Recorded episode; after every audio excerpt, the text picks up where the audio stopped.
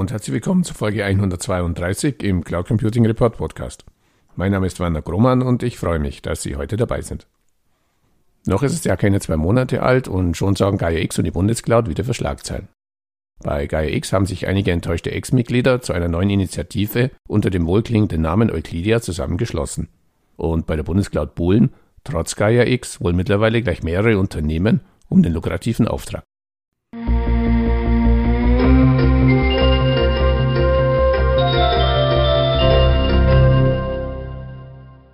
Falls Sie meine Prognosen zum Cloud Computing Jahr 2022 in Folge 130 verfolgt haben, wissen Sie ja bereits, dass meine Prognose für die Weiterentwicklung von Gaia X in den nächsten zwölf Monaten zwiespältig ausfiel.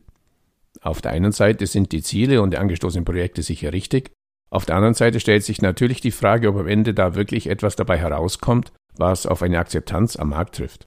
Weniger zimperlich geht derzeit die deutschsprachige IT- und Wirtschaftspresse mit dem Prestigeobjekt einer europäischen Cloud-Infrastruktur um. Gaia X wird keine europäische Cloud schaffen, zitiert die Wirtschaftswoche Jan Leschel, Chef des französischen Multicloud-Anbieters Scaleway. Zu ihm kommen wir gleich noch. EU-Projekt Gaia X von Zwist und Chaos zerfressen, weiß das österreichische Online-Portal FutureZone. Europäisches Cloud-Projekt Gaia X gerät in Turbulenzen, war auf dem Schweizer Online-Portal IT Insight zu lesen. Die beiden letzteren zitieren den Gründer von Nextcloud, Frank Halicek, mit den Worten: Zu viele Köche verderben den Brei. Selbst treue GAIX-Gefolgsleute wie Rainer Sträter von Ionos, wir hatten ihn letztes Jahr im Interview, den Link gibt's in den Shownotes, erklären, es ging rauf und runter, vorwärts und rückwärts, manchmal drei Schritte zurück, eine nach vorne. Aber am Ende bewegen wir uns vorwärts. Naja, Herr Sträter, ganz ehrlich, wenn man drei Schritte zurück macht und dann eine nach vorne, kommt man nicht wirklich vorwärts. Hab's gerade im Büro ausprobiert.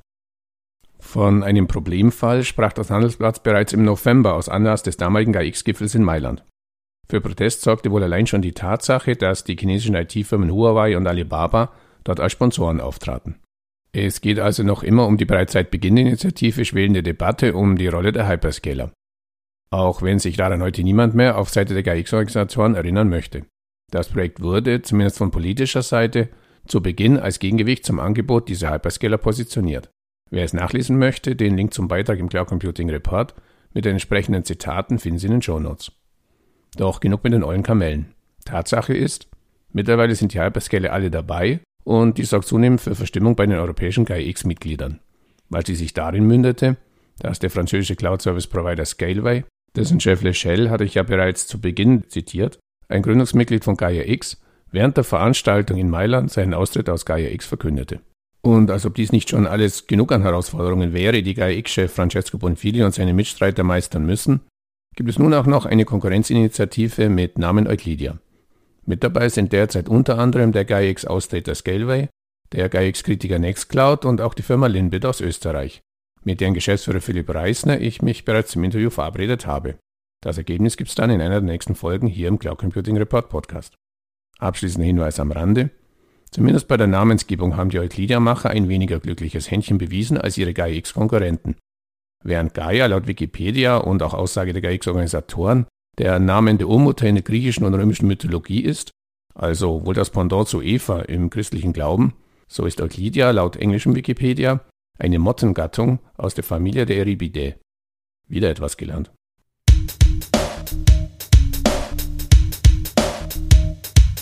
Unser zweites Thema heute, die Bundescloud.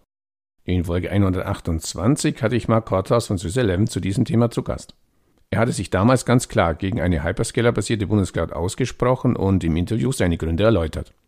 Nun flatterte uns dieser Tage eine Pressemeldung der Deutschen Telekom auf den Tisch mit der Erfolgsmeldung, der Start der neuen Sovereign Cloud für Deutschland wird früher als geplant erfolgen. Bereits im Frühjahr 2022 werden die Telekom-Geschäftskundensparte T-Systems und Google Cloud ihren neuen Sovereign Cloud-Dienst launchen.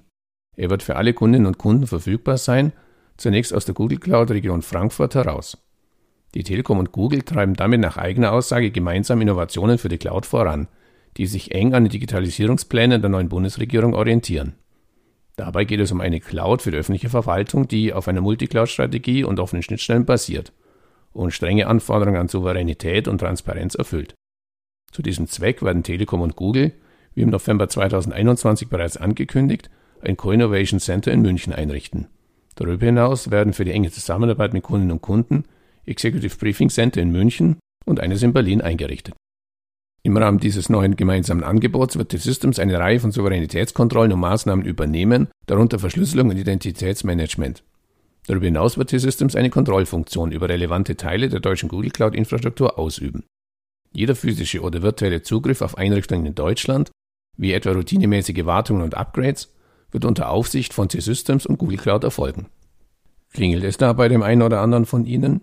Genau, so ähnlich lautete auch die Ankündigung von C-Systems, als seinerzeit die Microsoft Deutschland Cloud aus der Taufe gehoben wurde. Nur, dass damals nur T-Systems allein Zugriff auf die Einrichtungen hatte und Microsoft nicht. Da stellt sich nun natürlich die Frage, was es einem deutschen Cloud-Anwender nützt, wenn er weiß, dass nicht nur Google, sondern auch T-Systems Zugang zum Rechenzentrum und Zugriff auf seine Daten hat. Und jetzt? Irgendwie werden da jetzt Ursache und Wirkung verdreht. Um einen Cloud-Service DSGVO-konform zu nutzen, muss doch gewährleistet sein, dass ein US-amerikanischer Cloud-Service-Provider keinen Zugriff auf die Daten hat und nicht, dass ein deutscher Cloud-Service-Provider dabei zusehen darf. Irgendwie erinnert mich das Ganze gerade an den doch sehr zurückhaltenden Auftritt unseres Bundeskanzlers in Washington. Irgendwie ist man in Deutschland scheinbar derzeit schon froh, wenn man irgendwie mitmachen darf. Und Microsoft? Sind die nun traurig oder böse, dass sie bei der Bundescloud nun nicht mehr mitmachen dürfen? Mitnichten. Die haben sich nämlich gerade mit Avato und SAP zusammengetan, um Ministerien und Behörden eine souveräne Verwaltungscloud zu bauen. Dort soll die öffentliche Hand zukünftig auch sensible Daten in einer Cloud-Lösung speichern können, die auf Microsoft-Technologie basiert. Europas größter Softwarekonzern SAP und der Bertelsmann-Dienstleister Avato Systems kündigten an, in eine souveräne Cloud-Plattform für die deutsche Verwaltung zu investieren. Das Angebot soll auf der Cloud-Plattform Azure von Microsoft aufsetzen. Dabei erfolgten aber sowohl die Datenverarbeitung und Datenhaltung als auch der Betrieb sämtlicher Services in Deutschland. Auch hier stellt sich natürlich zuerst einmal die Frage, wozu Microsoft seine beiden neuen Buddies überhaupt benötigt. Immerhin betreibt der Konzern ja schon jetzt eigene Rechenzentren in Deutschland und hat für dieses Jahr die Microsoft EU-Datengrenze angekündigt, die es europäischen Kunden ermöglicht, all ihre Daten innerhalb der Europäischen Union zu verarbeiten und zu speichern. Diese Verpflichtung wird für die wichtigsten Cloud-Dienste von Microsoft gelten. Nun, vielleicht reicht für deutsche Behörden die Zusicherung einer Datenhaltung in der EU nicht aus, doch weshalb gerade SAP und Avato? Man darf gespannt sein, wie sich das Ganze weiterentwickelt. Interessant ist auf jeden Fall, dass sowohl T-Systems und Google als auch Microsoft, SAP und Avato ihr Bundescloud-Angebot mit dem Attribut souverän versehen. Es geht wohl darum, bereits mit dem Namen deutlich zu machen, dass Datensouveränität für die öffentlichen Cloud-Nutzer gewährleistet ist. Doch genau an dieser Stelle regt sich bereits Widerstand und Kritik.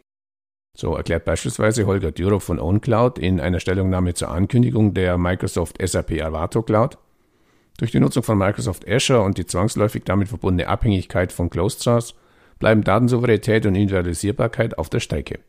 Er erklärt weiter, eine souveräne Cloud-Plattform für sensible Behördendaten kann es also mit Microsoft-Technologie de facto gar nicht geben und ist ein Widerspruch in sich, so sehr SAP und Avato technische, operative und rechtliche Souveränität, Sicherheit und die vollständige Trennung von den globalen Rechenzentren in den Vordergrund stellen. DSGVO-Konformität allein bedeutet eben noch lange nicht echte Datensouveränität. Und dies nicht nur für Behörden, unverzichtbare Voraussetzung für die Cloud-Nutzung. Und darauf schließt mit der sicher nicht ganz uneigennützigen Hoffnung, immerhin bietet sein Unternehmen Open Source Cloud Services an, dass die deutschen Behörden nicht auf eine solche, man muss fast sagen, Mogelpackung hereinfallen, weil zwei deutsche Unternehmen vermeintlich die Zügel in der Hand halten. Im Kern ist und bleibt diese Cloud ein Microsoft-Angebot, das jede Art von Datenschutz und Souveränität, wie sie deutsche Behörden benötigen, letztendlich ignoriert. Abschließend stellt sich mir noch die Frage, was der Wettbewerb der Cloud-Initiativen GaiaX und Euclidia sowie der Bundescloud-Angebote am Ende des Tages für den Anwender bringen und ob dieser am Ende wirklich eine Cloud nutzen kann, die DSGVO-konforme Datensouveränität garantiert, selbst wenn US-amerikanische Anbieter involviert sind die ihrerseits ja an den Cloud Act und dessen Weitergabe von Daten an US-Behörden gebunden sind.